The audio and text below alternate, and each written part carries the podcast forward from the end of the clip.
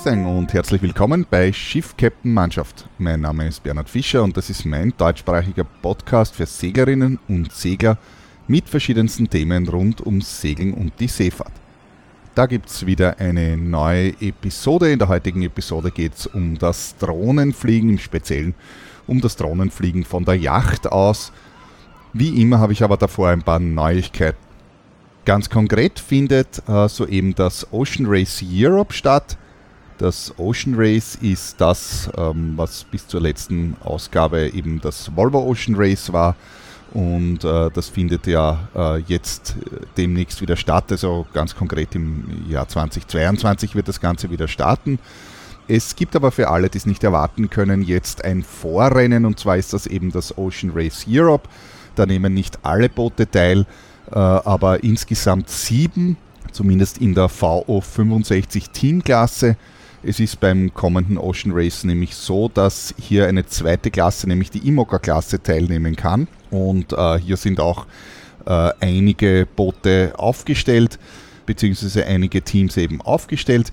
In der VO 65, das ist die klassische, also die Volvo-Klasse, äh, sind beim, ähm, äh, beim europäischen äh, Rennen äh, derzeit eben sieben Boote äh, an der Startlinie. Das Ocean Race Europe, wird schon gesagt, findet derzeit statt. Das heißt, es ist eigentlich nur ein kurzes Rennen in drei Etappen äh, um Europa herum. Äh, der erste Leg war schon und zwar ist das äh, der äh, sozusagen die erste, äh, der erste Leg von äh, Lorient in Frankreich nach Cascais in Portugal gegangen. Dann gibt es den nächsten Leg, der geht dann von Cascais nach Alicante in Spanien. Uh, dieser Leg wird am 6. Juni starten, also in Kürze. Und dann gibt es noch einen dritten Leg und der geht dann eben von Alicante nach Genua in Italien. Und uh, voraussichtlicher Starttermin ist eben der, 3, uh, der 13. Juni. Informationen zum Ocean Race äh, generell und natürlich auch zum Ocean Race Europe gibt es alles auf der Homepage. Der Link dazu ist unten in den Show Notes drinnen und es wird natürlich auch alles äh, ausgiebig äh, dokumentiert in Form von Videos, Fotos und so weiter. Und ihr findet das Ganze auch in sämtlichen Social Media. Äh, die Links dazu sind auch dort äh, auf, der, auf der Homepage nachzulesen.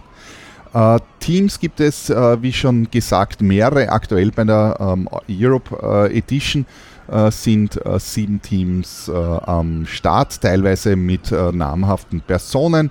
da wäre einmal das holländische Team Axo Nobel mit dem australischen Skipper Chris Nicholson.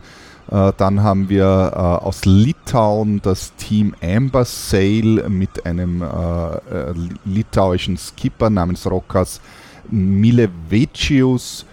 Ähm, dann gibt es ähm, das äh, portugiesische Team Mirpuri Racing mit dem französischen äh, Skipper Johan Richon.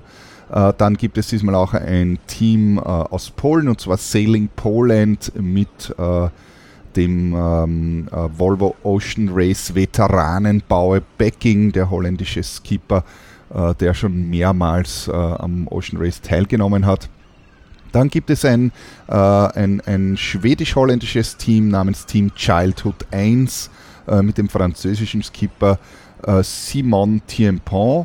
Und äh, dann haben wir äh, das österreichische Team, das Austrian Ocean Race Team äh, mit dem holländischen Skipper Gerwin Janssen und auch ein mexikanisches Team namens Viva Mexico mit dem mexikanischen Skipper Erik Brockmann.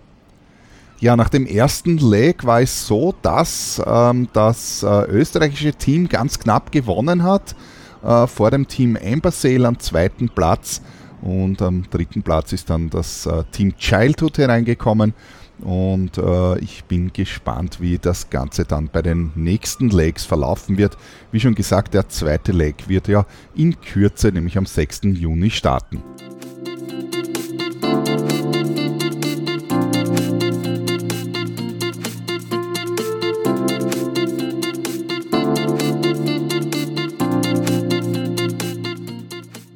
Im heutigen Podcast möchte ich über das Drohnenfliegen äh, sprechen und ein bisschen was dazu erzählen, auch aus meinen eigenen Erfahrungen natürlich. Äh, allgemein ist es so, dass äh, generell das Fliegen äh, von den Drohnen ja sehr beliebt äh, geworden ist in den letzten Jahren. Und äh, zweifelsfrei kann man damit besonders tolle Aufnahmen machen. Äh, ich glaube, das wird keiner bestreiten. Es gibt hier wirklich super Aufnahmen, äh, die man äh, eben nur aus der Vogelperspektive bekommt, weil alle anderen Yachtaufnahmen schauen genau genommen natürlich auch immer gleich aus. Und mit einer Drohne kann man hier schon aus einer ganz besonderen Perspektive Fotos bzw. eben Videos aufnehmen. Und dementsprechend ist es natürlich äh, für jedermann verlockend, sich jetzt auch eine Drohne zuzulegen und das auch zu versuchen, da die Fotos wirklich so toll sind. Ja, ganz so einfach ist das natürlich nicht, wie es aussieht. Äh, das kann ich aus eigener Erfahrung auf jeden Fall bestätigen. Unabhängig von dem äh, gesamten, äh, sag ich mal, Drohnen-Know-how, ähm, äh, braucht man natürlich auch ein Talent bzw. eine Übung, die richtige Perspektive zu finden. Das ist wie beim Fotografieren. Also die Kamera alleine macht das nicht aus. Ja, es gibt äh, Leute, die haben die tollsten Kameras, wird jeder im äh, Bekanntenkreis vielleicht kennen, aber Fotos kommen da nie vernünftig raus, die schauen immer irgendwie langweilig aus und umgekehrt, dann gibt es andere äh, Menschen, die haben einfach ein Handy und drücken dreimal ab und äh, erwischen äh, besonders tolle Fotos. Also es ist sozusagen nicht nur das Equipment, man braucht dann schon auch ein bisschen Übung und ein bisschen ein Talent dafür, dass man eben die richtige Perspektive erwischt. Das ist aber out of scope von diesem Podcast. Also hier geht es wirklich um das Fliegen selbst, um die Drohne und alles, was dazugehört. Für alle Einsteiger, die von Drohnen, außer dass es sie gibt, noch nicht wirklich viel gehört äh, haben, vielleicht hier ein bisschen eine Erklärung dazu, was die so prinzipiell können. Also was kann eine Drohne denn eigentlich überhaupt? Naja, grundsätzlich ist das ein, ein Fluggerät, sage ich mal, das äh, selbstfliegend ist das bedeutet so viel wie, äh, wenn die Drohne einmal in der Luft ist, dann ähm, stabilisiert sich die selbst in der Position. Also man kann die Hände weg von der Fernbedienung lassen und das Teil wird in der Luft selbst stehen bleiben, außer es ist eine ganz billige Spielzeugdrohne dann nicht. Äh, aber, aber jede halbwegs vernünftige Drohne kann das, ist also mit äh, jeder Menge ähm, Sensoren ausgestattet. Es ist genau genommen ein Hochpräzisionsmessgerät, das eben äh, die Position vermisst und die Höhe und, und den Kippwinkel mit äh, Gyroskop und allen möglichen anderen Sensoren noch und eben versucht so stabil wie möglich die Position in der Luft zu halten.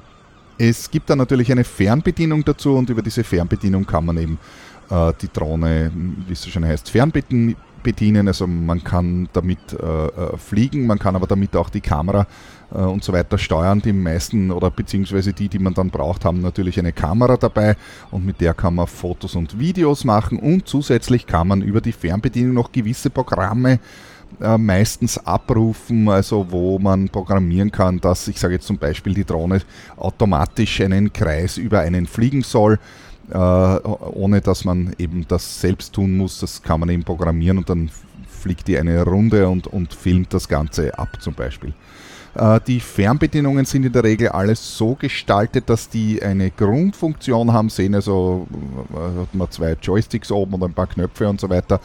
Und in der Regel kann man auf diese Fernbedienung oder die Controller, wie es heißt, äh, eben dann ein, äh, ein Mobil, also ein Smartphone beziehungsweise eben ein Tablet äh, drauf fixieren, das dann eben mit USB-Kabel mit der Fernbedienung verbunden wird und dass ähm, eben diese äh, das, äh, das äh, Mobiltelefon ist dann eigentlich eine Erweiterung von der Fernbedienung. Dort kann man diese ganzen Sonderfunktionen alle abrufen zum einen. Darüber hinaus kann man dort natürlich auch sehen, was man fliegt, also live. Also man hat dort ein, ein Bild, wie, wie es die Drohne eben tatsächlich mit der Kamera gerade sieht.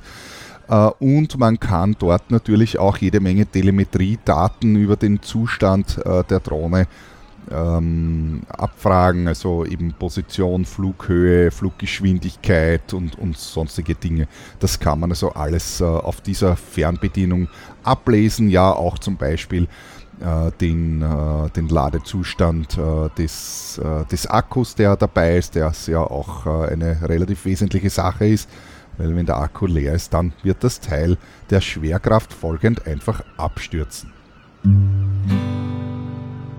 Was braucht man alles, um äh, das äh, tun zu können, also um mit einer Drohne fliegen zu können, beziehungsweise was sollte man dabei beachten?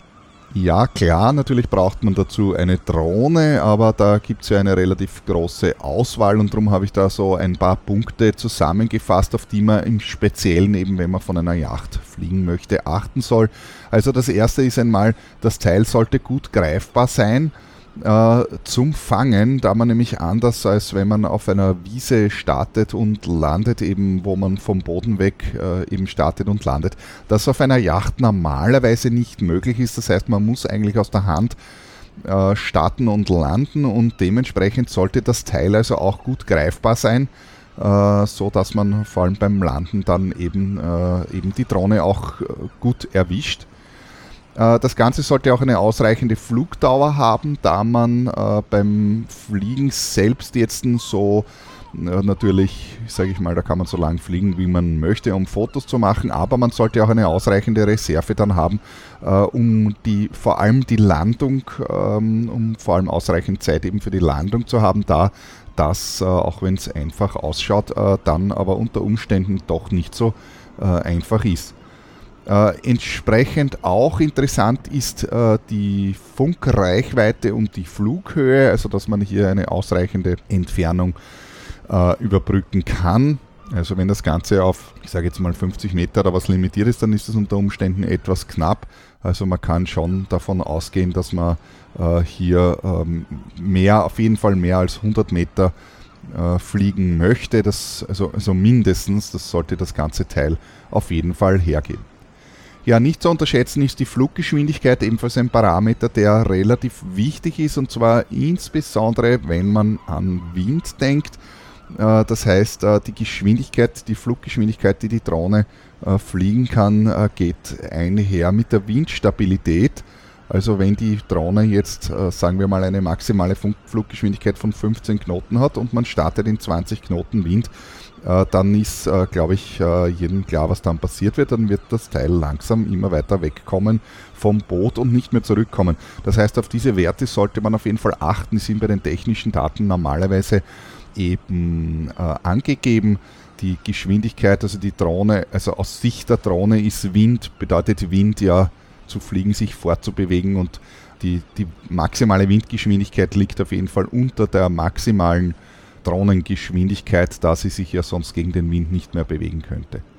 Ja, ebenfalls ein Faktor ist natürlich die Qualität der Kamera, äh, auch wie bei ähm, normalen Kameras, also ich sag mal Fotokameras oder, oder Videokameras oder äh, also auch bei den Smartphones ist das natürlich zum Teil äh, der Fall, äh, ist die Qualität der Kamera relativ ähm, äh, relativ preisgebend auch, muss man dazu sagen. Äh, eine gute Kamera kostet einfach einige hundert Euro äh, und das ist äh, der Preis, den man äh, natürlich mit der Drohne dann mitzahlt. Man hat zum einen ja das technische Gerät, äh, also die Drohne an sich, und dann gibt es zwei Positionen, die man separat mit deutlichem Faktor äh, also mit deutlichem Anteil mitbezahlt. Das ist zum einen eben die, äh, die Kamera, die mehrere hundert Euro kostet, je nach Qualität der Kamera natürlich. Bei der Kameraqualität geht es in erster Linie eben zum einen um die Auflösung, also ist es eine HD-Kamera oder, eine, oder auch eine 4K-Kamera zum Beispiel. Und das zweite ist dann natürlich äh, die Framerate, also wie viele Frames pro Sekunde die Drohne aufnehmen kann. Äh, es ist so, dass äh, man grundsätzlich, sage ich mal, bei einem Video, das man produziert wird, heute standardmäßig 30 Frames per Second, also 30 Bilder pro Sekunde hat bei so einem Video. Es kann unter Umständen aber nicht schaden, äh, wenn man eine, äh, wenn man eine, äh, wenn man das, den Film selbst, also die Aufnahme des Rohmaterial mit einer höheren Framerate äh, aufnimmt, weil man dann zum Beispiel äh, relativ leicht, ohne dass man es merkt, äh, die Geschwindigkeit des Films verändern kann, also, schnell, also schneller machen kann, beziehungsweise vor allem langsamer machen kann, weil man auch immer genug Frames in Reserve hat. Um zurückzukommen auf, der, auf den Preis, äh, was ich vorher gesagt habe, die dritte Position ist natürlich äh, der Akku. Äh, auch die Akkus äh, kosten, da kostet ein Stück, äh, da spricht man ebenfalls von mehreren hundert Euro. Äh, jeder, der Handwerkzeuge daheim hat, halbwegs qualitativ hochwertige. Also ich habe hier selbst äh, ähm, äh, Makita-Geräte und Milwaukee-Geräte und da kostet das Gerät, also ich rede jetzt mal von einem Akkuschrauber oder einem Schlagschrauber oder eben äh, einer Akkustichsäge oder was, da kostet das Gerät an sich äh, je nach Qualität zwischen, ich sage mal, und natürlich Art des Gerätes, 150, 200, 300 Euro äh, das Gerät alleine und dann muss man natürlich den Akku auch noch dazu bezahlen und da kostet der Akku, je nachdem wie viel Leistung er hat, aber auf jeden Fall auch mindestens noch einmal 200 Euro, äh, wenn nicht sogar mehr. Äh, das sind Lithium-Ionen-Akkus und das ist natürlich bei der Drohne auch so ein so ein Akku kostet da leicht auch noch einmal 200, 300 Euro, wenn nicht sogar mehr. Und so kommt man dann natürlich ordentlich zu einem Gesamtpreis bei der ganzen Angelegenheit. Ursprünglich ausgegangen bin ich ja äh, davon, was braucht man oder auf welche Sachen sollte man achten bei der Auswahl der Drohne. Ja, was durchaus wichtig ist, äh, wenn man äh, hier von einem Boot fliegen will, und da sprechen wir schon von mehr als nur von einem Hobby-Spielzeugflug auf der grünen Wiese.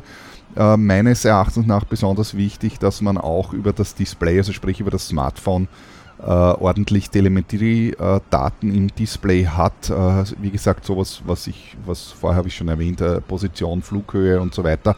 Denn äh, man verliert innerhalb kürzester Zeit, also ich sag mal, bereits nach 30, 40 Metern ist die Drohne so klein, dass man, dass es einem schwer fällt, sich zu orientieren, wie das Teil jetzt denn äh, genau in der Luft steht und wie es aussieht und so weiter. Und da hilft einem natürlich absolut das Display und die Daten, die eben in dem Display angezeigt werden, beziehungsweise in der App.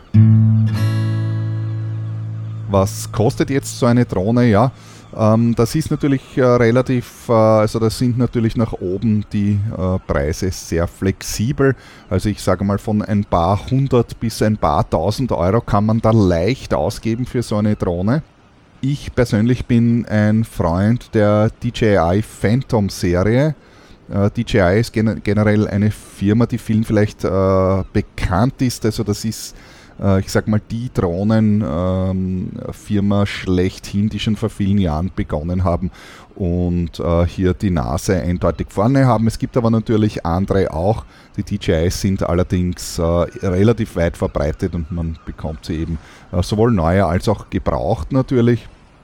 Die Phantom-Serie, äh, die haben unten zwei so relativ deutliche Füße, sage ich mal, also so Bügelfüße sind das. In diesen Füßen äh, ist die Antenne drinnen. Dadurch hat sie auch eine relativ gute Reichweite, aber die äh, gerade beim Fliegen von der Yacht haben diese Bügel eben äh, den Vorteil, dass man sie relativ gut greifen und fangen kann. Und das ist einer der Gründe, warum ich äh, eben ein besonderer Freund der Phantom-Drohnen bin. Äh, es gibt von DJI auch die, äh, die Mavic-Serie zum Beispiel, die ist äh, etwas kleiner und handlicher im, im Transportgepäck, wenn man so will, aber dafür ist sie doch etwas schwieriger zu greifen. das hängt dann natürlich auf jeden Fall vom Schwierigkeitsgrad ab. Also wenn man bei viel Wellen und viel Wind startet, ist das Ganze natürlich wesentlich schwieriger, als wenn man äh, vor Anker in der Bucht einfach ist und äh, es ist kein Wind. Äh, da ist es natürlich schon einfacher. Ja, um zu den Preisen zurückzubekommen, also diese Drohnen bekommt man um mehrere hundert bis mehrere tausend Euro.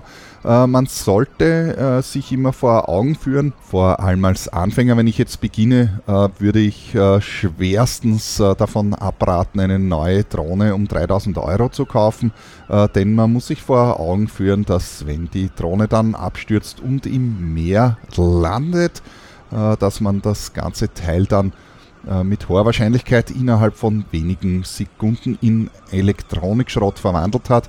Äh, das heißt, ich würde auf jeden Fall dazu raten, am Anfang eine gebrauchte Drohne zu kaufen. Kommt man im Internet, ist überhaupt kein Problem. Man, kommt, äh, man bekommt tolle Drohnen um ein paar hundert Euro die auf jeden Fall flugtauglich sind. Also wie gesagt, auch Phantoms zum Beispiel. ich habe selber zwei, die eine habe ich schon geschrottet und äh, ist eigentlich mein äh, Ersatzteillager jetzt für die andere. Ähm, vielleicht auch gleich so, äh, man sollte äh, sich nicht entmutigen lassen, wenn das Teil einmal abstürzt. Äh, das wird einen auf jeden Fall passieren. Das lässt sich nicht vermeiden. äh, aber dann nicht die Flinte ins Korn werfen, sondern einfach noch einmal probieren und noch einmal und so weiter. Natürlich gibt es da auch ein paar gesetzliche Regelungen, über die ich da kurz sprechen möchte. Ja, wir wären hier nicht in Österreich oder in Europa, wenn nicht auch dieses Thema hier zu Tode reguliert wäre. Wie kann man es auch anders erwarten? Ähm, ich sage mal, das Positive an der ganzen Sache ist wenigstens, dass es ab 1. Jänner 2021, also seit kurzem, eine EU-weit einheitliche Regelung gibt darüber, wie das mit dem, wie das mit dem Drohnenfliegen ähm, sozusagen vor, von sich geht, also was jetzt das Gesetzliche betrifft. Rein grundsätzlich braucht man dafür einen Drohnenführerschein dann muss man die Drohne selbst ebenfalls registrieren und damit man die Drohne registrieren kann, muss man äh, eine Versicherung abschließen, eine Haftpflichtversicherung, sonst kann man die Drohne nämlich eben nicht registrieren. Zuerst zum Drohnenführerschein, wie kommt man zu dem? Ähm, also äh, es ist so, dass das Ganze ein Online-Test ist und äh, da kann man sich also online äh, eben registrieren und dort gibt es dann äh, Schulungsmaterial zum Downloaden, äh, da gibt es verschiedene Videos, die man sich anschauen kann und so weiter. Es ist nicht ganz so einfach und ich äh, werde hier jetzt nicht alle Eventualitäten, die es für das Drohnenfliegen gibt, abdecken. Dazu äh, habe ich dann äh, eine URL, äh, beziehungsweise die URL ist natürlich unten in den äh, Shownotes drinnen, da kann man sich das äh, ganz genau durchlesen, was wäre wenn, denn es gibt hier natürlich ja, also im Detail ist es natürlich wieder kompliziert und nicht einfach. Äh, wie dem auch sei, äh, es gibt grundsätzlich verschiedene Klassen, äh, in, der man, in die man Drohnen einsortieren kann. Und ich gehe jetzt einmal davon aus, also wie gesagt, das ist jetzt nicht ein allgemeiner äh, Podcast über Drohnenfliegen in general, sondern äh, das, hier geht es tatsächlich um das Fliegen einer, äh, einer unter Anführungszeichen normalen Drohne mit dem Sinn und Zweck vom Boot aus zu starten und Fotos eben von, beziehungsweise Videos von, von der Yacht zu machen. Und da würde ich jetzt einmal das Ganze in, in die Klasse Open, in die sogenannte Open-Klasse, es gibt hier verschiedene Klassen eben, einteilen. Und in dieser Open-Klasse gibt es zwei, äh, also gibt es mehrere Unterkategorien, die ist weiter unterteilt in die Kategorien A1, A2 und A3. Die Klasse A3 ist also das, was man eigentlich für diesen Anwendungsfall, äh, von dem ich da äh, gesprochen habe, äh, benötigt. Äh, vielleicht zu den Klassen äh, äh, ein paar Details dazu. die Klasse A1 nenne ich also ist die Spielzeugklasse. Mit einer Spielzeugdrohne wird man nicht bei Wind vom Boot starten, das wird nicht funktionieren. Es gibt dann die Klassen A2 und A3, das sind dann nicht mehr Spielzeugdrohnen, sondern schon vernünftige, so wie die DJIs. Äh, bei der Klasse A2, äh, der Unterschied zwischen A2 und A3 ist allerdings, dass man hier die Entfernung zu den Personen, und zwar zu den unbeteiligten Personen, äh, versucht zu regeln. Das heißt, A2 ist in der Nähe von unbeteiligten Personen und A3 ist weit weg von unbeteiligten Personen und äh, folgedessen ist meiner Meinung nach eben A3 die richtige Klasse und man kann also hier das einfach mit diesem Online-Test sozusagen ab ähm, äh, abdecken. Ähm, man, wenn man A2 haben möchte, ähm, was wie gesagt beim Fliegen von der Drohne meiner, äh, von der Yacht meiner Meinung nach eben nicht in Frage kommt, äh, muss man vor Ort allerdings noch äh, einen äh, Multiple-Choice-Test ähm, ab, äh, ablegen. Äh, also bei irgendeiner Flugbehörde, das ist jetzt national wahrscheinlich unterschiedlich, auch wenn es EU-weit gereicht, EU-weit äh, geregelt worden ist. Also in Österreich wäre das eben bei der Austro Control. dort muss man sich einen Termin ausmachen, hinfahren und dann so einen Multiple-Choice-Test machen. Wie gesagt, meiner Meinung nach ist das aber fürs Fliegen von der Yacht nicht notwendig, da man hier keine unbeteiligten Personen in der Nähe hat. Und man selbst und die anderen Personen an Bord sind ja jetzt nicht unbeteiligt in dem Sinn, sondern beteiligt an der Flugaktion. Die wissen ja jetzt, dass die Drohne startet und so weiter. Die Kategorie Open äh, regelt äh, darüber hinaus auch die Entfernung, äh, in der man sich maximal eben vom, vom Startpunkt sozusagen entfernen darf. Äh, und äh, das ist geregelt mit maximal 120 Meter ähm, in alle Richtungen, also nach oben und, und äh, sozusagen auch links und rechts.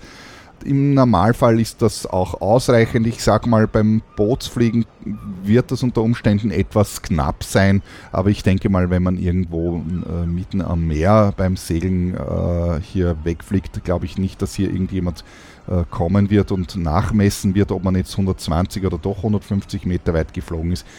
Äh, ja, das muss dann jeder natürlich selbst entscheiden, das ist halt meine Meinung. Ja, die Details eben zu all diesen Sachen findet man ähm, im Internet, äh, zum Beispiel auf www.dronespace.at. Der URL, äh, die URL ist unten eben in den Shownotes drinnen und da findet man eben die Details zu all äh, diesen Sachen, was ich gesagt habe, also auch zum Beispiel das mit dem Drohnenführerschein und so weiter. Also wie gesagt, meiner Meinung nach Kategorie Open ähm, Klasse A3 ist das Richtige und dafür reicht es, wenn man diesen Online-Test macht. Man registriert sich, schaut sich die Schulungsunterlagen an und macht dann eben diesen Online-Test. Die Drohne, mit der man dann fliegen möchte, muss man dann allerdings auch noch registrieren, also das Fluggerät selbst. Dafür benötigt man eine sogenannte CE-Zulassung, aber ich sage mal, die meisten äh, vernünftigen Drohnen haben sowas auch und äh, also die, die DJI ist äh, sowieso. Äh, die Drohnenregistrierung kostet 31 Euro und gilt drei Jahre lang. Das ist also jetzt nicht das Problem.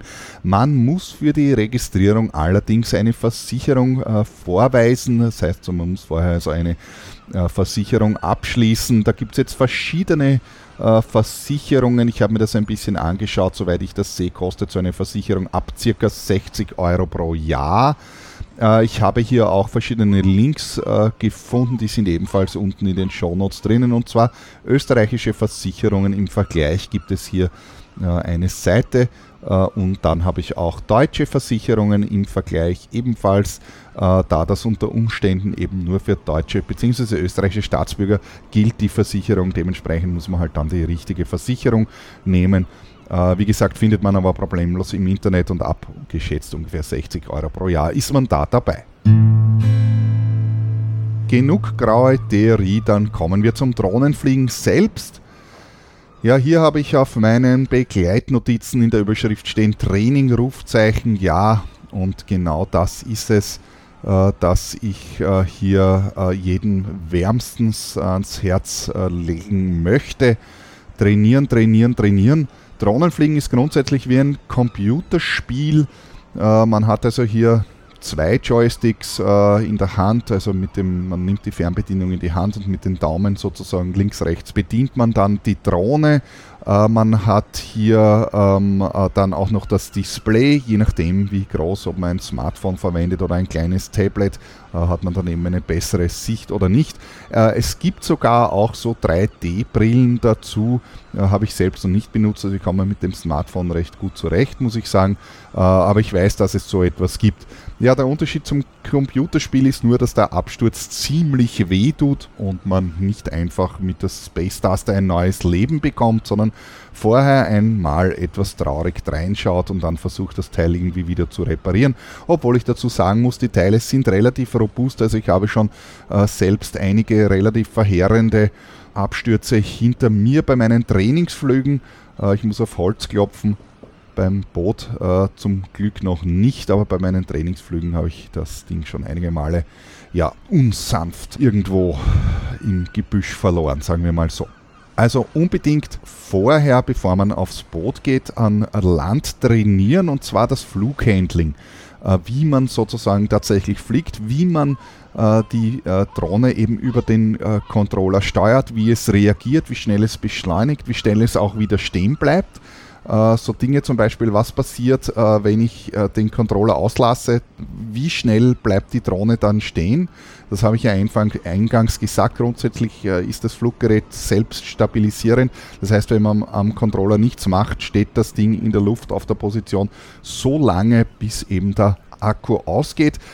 Die, die, guten Drohnen haben allerdings auch ein Notfallprogramm, das man ebenfalls konfigurieren kann, was es dann machen soll. Also die Drohne weiß ja auch selbst, dass der Akku weniger wird. Und ich sage mal, äh, zumindest für Landflüge ist es so, das kann man eben konfigurieren, äh, dass die Drohne dann zum Beispiel an den Ausgangsort äh, selbstständig zurückkehrt und selbstständig landet. Das kann sie prinzipiell die Funktion ist bei, einem, ähm, bei einem Flug von einem bewegten Boot vielleicht jetzt nicht ganz so ideal. Das ist ebenfalls ein Punkt, auf den man sozusagen achten sollte, aber ich will es auf jeden Fall nur erwähnt haben.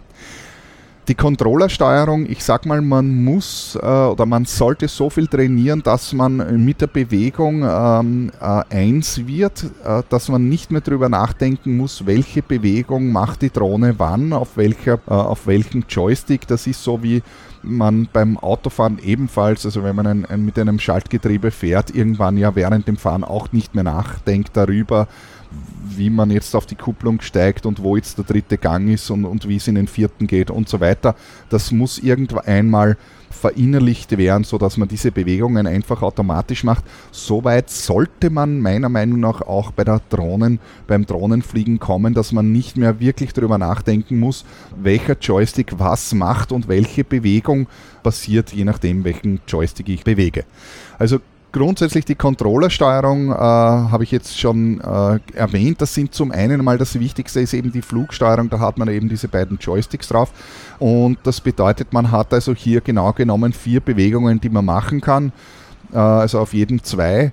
Und zwar sind das grundsätzlich einmal äh, eine Bewegung entlang der drei Achsen X, Y, Z. Das bedeutet rauf, runter, vor, zurück, links und rechts.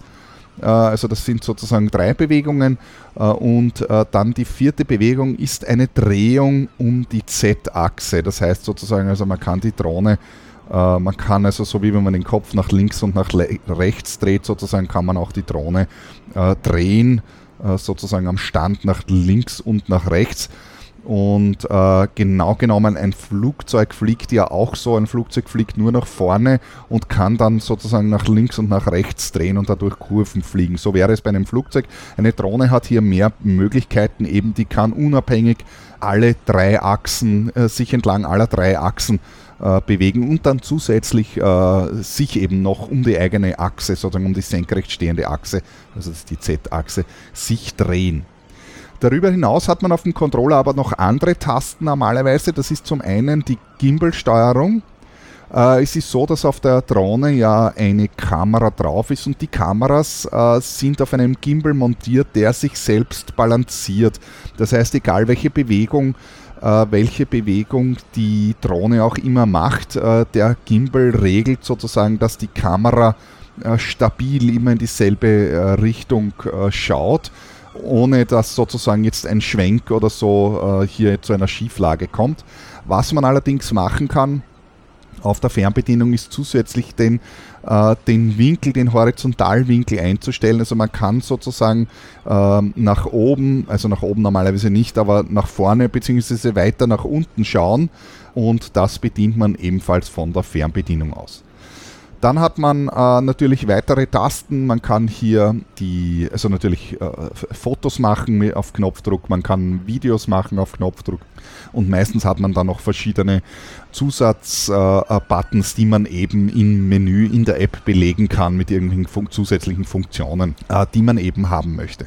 Wie gesagt, das Wichtigste ist, dass man äh, mit, dem, mit dem Controller, also mit den beiden Joysticks auf jeden Fall per Du wird, dass man automatisch ohne viel nachzudenken genau in der Sekunde das machen kann, was man machen möchte.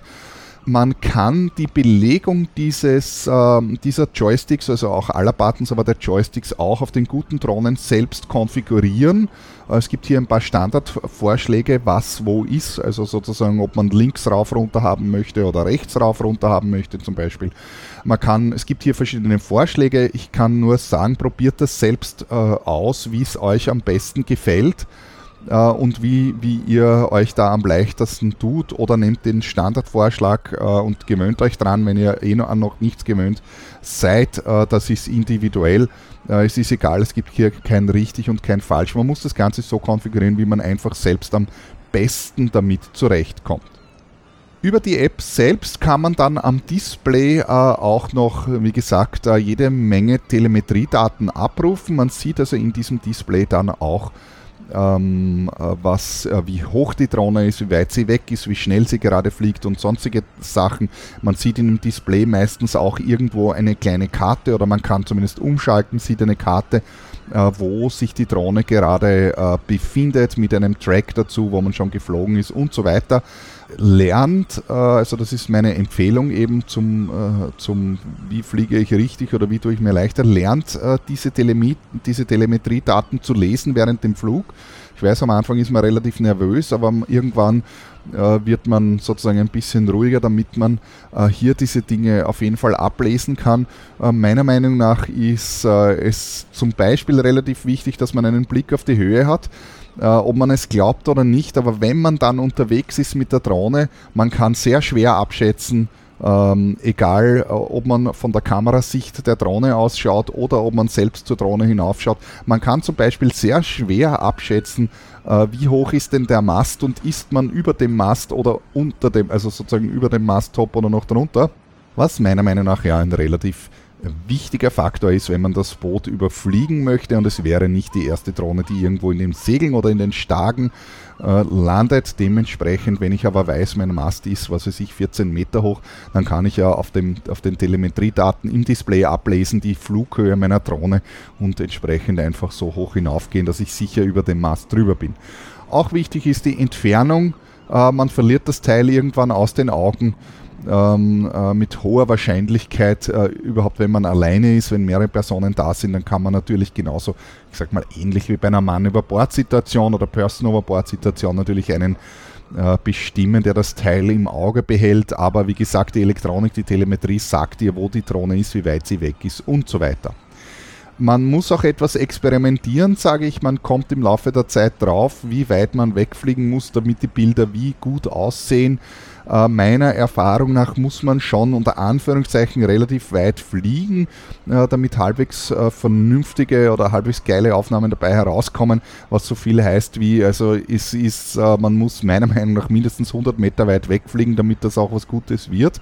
Ähm, also abgesehen von Nahaufnahmen natürlich ist eh auch ganz klar, aber wenn man so weite entfernte Aufnahmen haben will, wo man das Boot entlang den Ozean äh, am Horizont nur blau segeln haben möchte zum Beispiel. Also muss man mindestens 100 Meter weit gehen. Es hört sich jetzt nicht viel an, aber wenn man dann auf dem Boot steht und man die Drohne nur mehr ganz entfernt irgendwo hört, das hat man relativ bald, weil so laut ist sie auch nicht. Ähm, ja, äh, dementsprechend ist es gut, wenn man äh, eben die, wie gesagt, noch einmal die Telemetriedaten äh, liest und, und beziehungsweise zu lesen und zu interpretieren lernt, dann tut man sich auf jeden Fall ähm, äh, hier wesentlich leichter. Wie beginne ich jetzt am besten? Also, ich habe es äh, ganz am Anfang, habe ich schon einmal gesagt, Training, Rufzeichen, Training ist das Wichtigste. Ich würde einmal ähm, also beginnen, hier nicht vom Boot aus zu fliegen, sondern einfach irgendwo auf einer Wiese starten, auf einer ebenen Wiese. Äh, und zwar äh, bei, äh, bei Windstille einfach einmal in einem leichten Terrain also eben eine große Wiese einfach oder ein großes Feld oder wie auch immer, was man halt in der Nähe hat und dort einfach mal starten, ein bisschen herumfliegen, mal ein bisschen Übung bekommen, so wie das Teil grundsätzlich funktioniert. Und dann würde ich mir selbst äh, das äh, sozusagen den Schwierigkeitsgrad etwas erhöhen, indem ich dann eben nicht mehr nur in leichtem Terrain fliege, sondern zum Beispiel, sagen wir mal, auf einer Waldlichtung äh, wo rundherum auch Bäume stehen, dass man hier ein bisschen äh, damit äh, in Berührung kommt, dass man auch irgendwo kollidieren kann und entsprechend eben versucht nicht zu kollidieren. Und dann würde ich beginnen, einmal über Wasser zu fliegen, allerdings noch vom Land aus, also bei einem See zum Beispiel oder an der Küste, am Meer ist auch egal, geht genauso. Was man nämlich hier dazu sagen muss, ist, äh, dass die Drohnen, äh, die guten Drohnen haben alle, also nicht nur, die fliegen natürlich mit GPS, ist ganz klar, aber GPS ist ja nicht hochgenau oder, oder zentimetergenau, wie man weiß.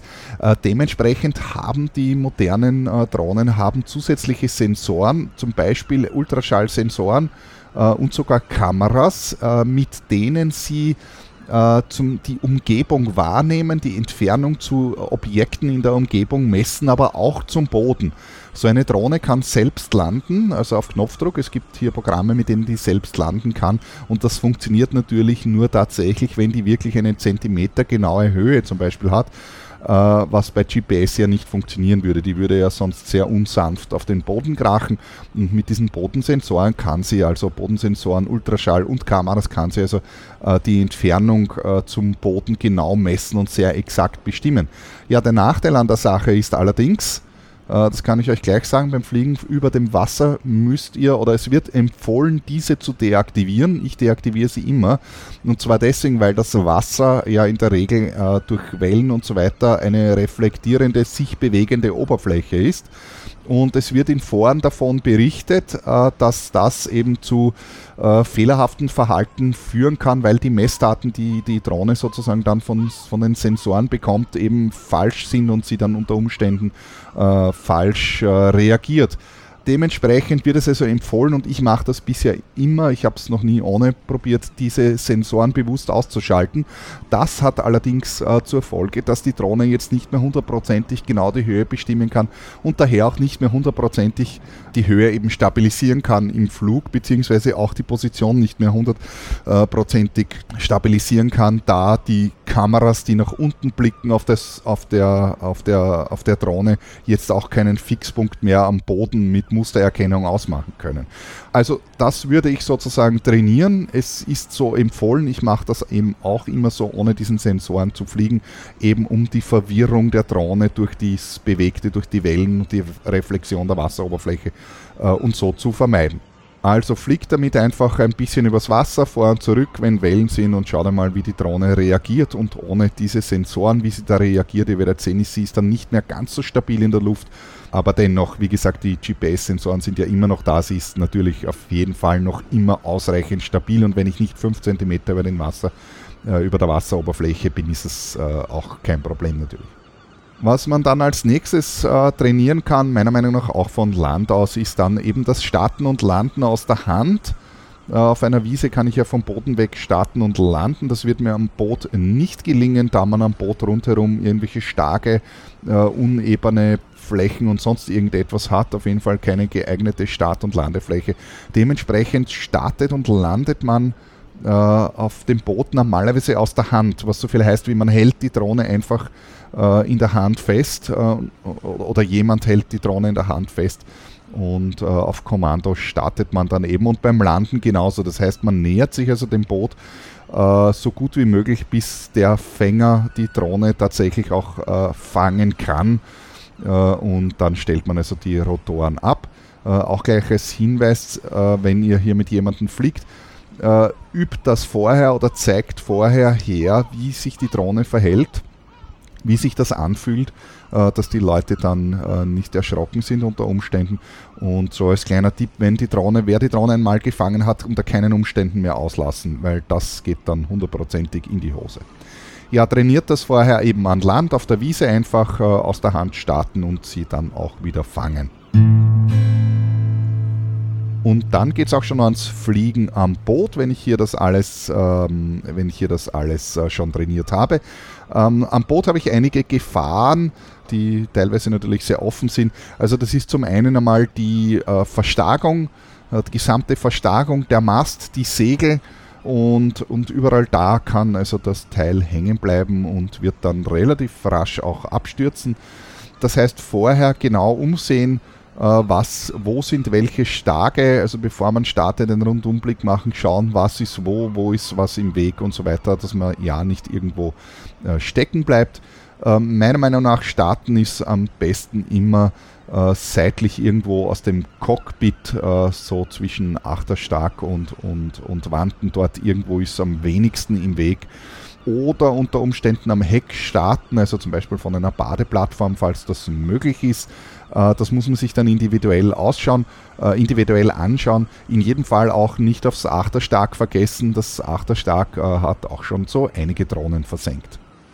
Aufpassen muss man in jedem Fall auch auf die Flugzeit, daher unbedingt, wie gesagt, noch einmal die Telemetriedaten im Auge behalten. Im Display wird auch angezeigt der Ladezustand des Akkus. Ich würde empfehlen oder dringendst dazu anraten, bei aller, aller spätestens 50 Prozent, vielleicht schon früher bei 60 Prozent, spätestens mit dem Landeanflug zu beginnen, denn der Landeanflug, also vor allem wenn sich das Boot bewegt, wenn man dann unter Fahrt ist, ist unter Umständen nicht besonders einfach und äh, konsumiert dann unter Umständen mehr Zeit, als man eigentlich hat und wenn man dann unter Druck gerät auch noch, weil äh, der Akku immer niedriger wird und die Fernbedienung bereits zu schreien beginnt, dass der Akkustand äh, niedrig wird, das trägt dann auch nicht zur Entspannung bei, also landet früh genug Überlegt euch vorher, was ihr macht. Rundflug, paar Fotos, Videos machen und zurück und äh, wieder fangen. Ja, welche Gefahren hat man noch? Den Gefahr, äh, die Gefahr einer Vogelattacke. Äh, mir persönlich ist das selbst schon passiert und ich kenne Personen, die das auch passiert ist. Da kann man zehnmal fliegen und nichts passiert und beim elften Mal plötzlich beginnt äh, irgendein Vogel, eine Möwe oder sonst irgendwas, die doch verhältnismäßig groß sind, auch Interesse an der Drohne zu finden. Das kann einen dann schon ordentlich nervös machen. Also damit muss man auf jeden Fall rechnen, seid aufmerksam. Was ebenfalls passieren kann, ist, dass man die Orientierung verliert. Wenn man auf einer Wiese äh, mit Weg fliegt und nach unten sieht, da hat man relativ schnell wieder die Orientierung beieinander. Äh, wenn man äh, von der Drohne, also vom Meer aus fliegt und man sieht am Display rundherum nur blau, dann kann man doch relativ leicht die Orientierung verlieren. Dementsprechend macht euch vertraut mit der Anzeige über das Display, über die äh, über die, über die, über die Smartphone-App sozusagen könnt ihr wieder herausfinden, was die richtige Richtung ist, da man die Drohne, wie ich es jetzt schon mehrmals gesagt habe, selbst eigentlich nicht sehen kann. Ja, wenn sie zu weit weg ist, äh, relativ rasch verliert man da äh, die Orientierung, ob in welche Richtung die Drohne schaut. Ebenfalls nicht zu unterschätzen die Blendung durch die Sonne, wenn die Sonne scheint und man dann genau da landen will, wo die Sonne äh, aus der Richtung, aus der die Sonne kommt, äh, ist nicht zu unterschätzen. Das kann also auch ähm, relativ unangenehm sein. Checkliste vor dem ersten Flug äh, habe ich hier ähm, Punkt 1 Flugmodus am Smartphone aktivieren. Also wenn ihr euer normales äh, Smartphone verwendet, mit dem ihr auch telefoniert äh, und so weiter, dann aktiviert den Flugmodus unbedingt. Äh, nicht, dass dann mitten während dem Drohnenflug plötzlich dann äh, äh, der Freund oder sonst irgendjemand anruft und euch da mitten im konzentrierten Flug sozusagen stört, also Flugmodus. Dann Punkt 2, Boden- und Umgebungssensoren der Drohne deaktivieren. Von den Bodensensoren habe ich schon gesprochen. Die modernen Drohnen haben auch Umgebungssensoren, um Kollisionen zu vermeiden. Das heißt, äh, die versuchen dann automatisch Abstand zu halten, damit man eben nicht irgendwo kollidiert. Das ist allerdings unpraktisch, wenn man versucht, die Drohne dann mit der Hand zu fangen Dementsprechend kann ich hier nur empfehlen, diese Umgebungssensoren zu deaktivieren, sonst kann man sie unter Umständen eben nicht fangen, weil die Drohne würde ja äh, sozusagen den Fänger, der hingreift, als Objekt äh, erkennen und versuchen, äh, Distanz äh, zu bekommen. Und das ist irgendwie nicht das, was man will. Ja, last but not least, Kameralinse checken, ist sie eh sauber. Es ist nichts ärgerlicher, als wenn man ein paar tolle Shots hat und dann kommt man drauf, äh, das Bild ist verschmiert, weil die Linse so unsauber war. Etwas, was man ganz einfach sozusagen checken kann. Ja, erstes Szenario, erstes Flugszenario, vielleicht am besten einmal äh, mit wenig Wind, ohne Segel, dass man hier in Ruhe äh, von mir äh, am Ankerplatz oder, oder halt unter Fahrt irgendwo draußen unter Maschine einmal ganz entspannt äh, segeln kann mit relativ wenig Wind, wo man äh, äh, das Ganze relativ überschaubar hat. Und dann kann man natürlich das, den Schwierigkeitsgrad erhöhen und auch unter Segel äh, starten und landen. Beim Fliegen unter Segel äh, vorher die Windgeschwindigkeit beachten. Wie gesagt, ich habe am Anfang schon darauf hingewiesen, die Phantoms sind relativ äh, flotte Drohnen. laut Handbuch können sie mit einer Windgeschwindigkeit bis 20 Knoten äh, umgehen. Das ist schon ganz ordentlich. Also 20 Knoten sind 5 Windstärken. Äh, darüber würde ich dann unter Umständen nicht mehr starten, außer Geld spielt keine Rolle. Wahrscheinlich geht noch ein bisschen mehr Wind, aber dann ist man eh ganz schön beschäftigt. Also sozusagen, man muss den Schwierigkeitsgrad ja nicht gleich so schwer machen. Dann beim Fliegen unter Segel würde ich unbedingt Downwind, also am raumen Wind starten und landen, aus dem einfachen Grund deshalb, weil dann der scheinbare Wind äh, eben einfach ähm, äh, der scheinbare Wind und auch die Bootsgeschwindigkeit natürlich niedriger sind und man vor allem beim Landeanflug dann äh, die Sache etwas leichter hat. Äh, man kann ja, äh, nachdem Amwindkurse natürlich wesentlich cooler ausschauen, wenn man äh, filmt, dann würde ich das so machen, dass man eben am Raumenwind startet und landet und danach eben unmittelbar, wenn man genug Personen an Bord hat, das heißt Drohne starten und dann auf den Amwindkurs gehen, ein paar Videoaufnahmen machen, dann wieder auf Raumenwind hinuntergehen und dann eben wieder landen. Überlegt euch äh, vor dem Starten genau, in welche Richtung äh, die Drohne schaut, äh, also nach vorne. Das, das Gefährlichste äh, an den ganzen Fliegen äh, vom Boot und Fliegen äh, unter, unter Segel ist eben wie, beim, wie bei den Flugzeugen auch der Start und die Landung. Das sind die schwierigsten Dinge wobei meiner Erfahrung nach eben die Landung noch schwieriger als der Start. Äh, dennoch beim Starten genau die Drohne positionieren, sich überlegen, welche Bewegung muss man machen, damit man möglichst rasch weg vom Boot kommt, damit man hier ja keine Kollision hat. Denn man muss ja bedenken, die Drohne mit ihrer Stabilisierungsfunktion versucht ja an Ort und Stelle, äh, an Ort und Stelle zu bleiben, wo sie ist. Wenn sich das Boot allerdings bewegt und man hebt jetzt ab, dann äh, bewegt sich die Drohne ja weg vom Boot, beziehungsweise das Boot ja weg von der Drohne. Die fliegt ja nicht mit dem Boot automatisch mit, sondern die versucht ja die po Position zu halten. Und dadurch hat man gleich unmittelbar, sobald man die Drohne auslässt, die Gefahr, dass man irgendwo, wenn man nicht schnell genug wegkommt, äh, irgendwo in einem Stark hängen bleibt. Landen unter Segel, wie gesagt, äh, oder generell würde ich, ich habe es vorher schon gesagt, ich sage es nochmal, aller spätestens bei 50 bis 60 Prozent Akkustand, aller spätestens mit dem äh, Landemanöver beginnen, damit man hier noch genug Zeit hat. Landen würde ich wieder am Raumenwind, da man hier weniger Bootsgeschwindigkeit und weniger äh, scheinbare Windgeschwindigkeit hat und man sich dadurch natürlich einfach leichter tut.